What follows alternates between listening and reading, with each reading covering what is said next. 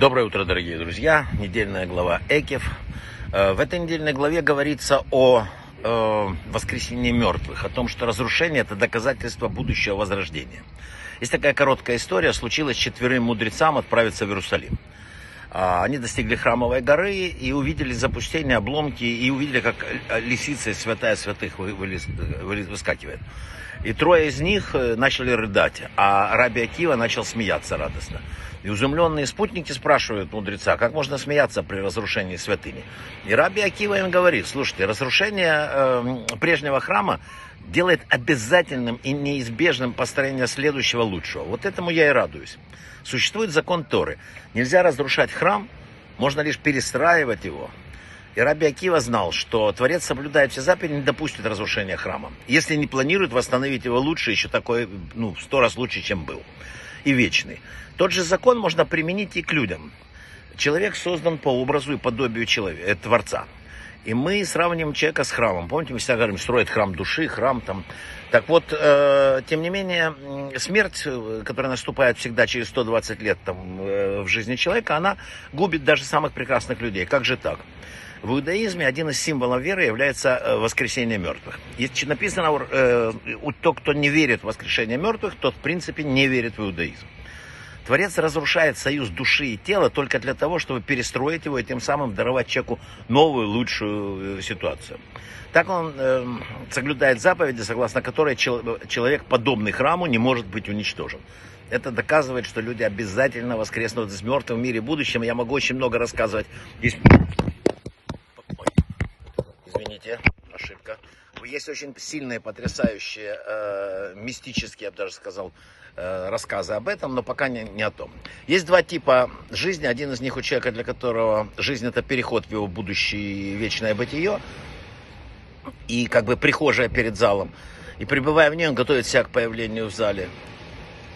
И великое оправдание всей его жизни, ее страданиями в том, что если смерть это просто исчезновение, то в жизни нет никакой цели. Но если у нее цель, то смерть это не исчезновение. И вот у первого из людей, которые считают, что мир этот э, конечный, он живет просто жизнью сегодняшнего дня, у него нет жизни. Тогда как у второго, в общем-то, нет смерти. Именно это имели наши в виду мудрецы, когда говорили, что злодеи даже при жизни называются мертвецами, а праведники даже после смерти начинают, называются живыми. Первые живут ради своего тела, и когда тело возвращается в землю, душа его нет для чего больше вообще пребывать в этом мире. А второй раз жил ради души, и вот ей никогда не приходит конец. Душа бесконечна, и поэтому его жизнь тоже не имеет конца. Воскрешение из мертвых – это воскресение из мертвых, воскреснуть. Да? Как прорастание семян, семян.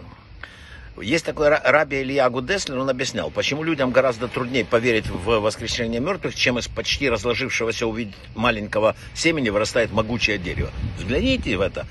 Попадает, расливает, исчезает и появляется. Люди привыкли сажать семена и выращивать из них деревья. И для этого они, ну это естественно, нормально, понятно. Но если вдуматься, то неудивительно это того, что мертвый положенный срок восстает из земли. И там, и там это рука Всевышнего. В главе Экев вот этой вот приведено пять основных вещей, которые Всевышний требует от нас. Там сказано следующее. А сейчас, Израиль, чего Господь Бог вот требует от тебя? Только бояться Господа Бога твоего, следовать путями Его, любить Его и служить Богу твоему всем сердцем и всем твоей душой, соблюдать заповеди Его и законы. Смотрим теперь. Названы все составляющие совершенного служения желанного Богу. Боязнь – это следование его путям. Любовь – это цельность сердца и соблюдение всех заповедей. Боязнь – это трепет перед Творцом, который испытывает человек при мысли о величии и бесконечности Творца. Взгляните в этот мир, и вы все поймете. Следование его путями – это исправление разных черт характера. Так сказали наши мудрецы. Как он, например, милосерден, ты должен был милосерден. Как он сострадателен, ты должен быть сострадателен. Любовь к Всевышнему – это любовь к всесильному, которую человек испытывает при мысли о величии Бога, о том, что ну, такой красоте, с такой любовью так создан этот мир. Соблюдение всех заповедей – это точное соблюдение заповедей со всеми деталями. Жизнь человека на земле служит только коридором к лучшей жизни, которая длится вечно. Вот в чем главная суть изучения всех законов, которые существуют. Она не имеет параллели, эта жизнь на Земле. Вся жизнь человека на Земле, это спланировано Творцом как самое подходящее, самое правильное приготовление к миру вечности. И для каждого человека спланирован именно его уникальный план, его появление, в какой день, в какой семье, как он появится, с какими обстоятельствами, какого роста, если хотите. Да? Все, все спланировано в идеале для того, чтобы он именно подготовился к будущему мира. А мы все хотим добиться абсолютного радости в этом. Не всегда так получается. Конечно, идеально, когда и в этом, и в следующем мире у тебя все хорошо, но на испытательном полигоне не все так просто. Вот этот мир испытательный полигон. Брахава от слаха, чтобы у нас было ну, если хотите, мы люди такие, все-таки люди, и поэтому побольше хорошего. Брахава от слаха.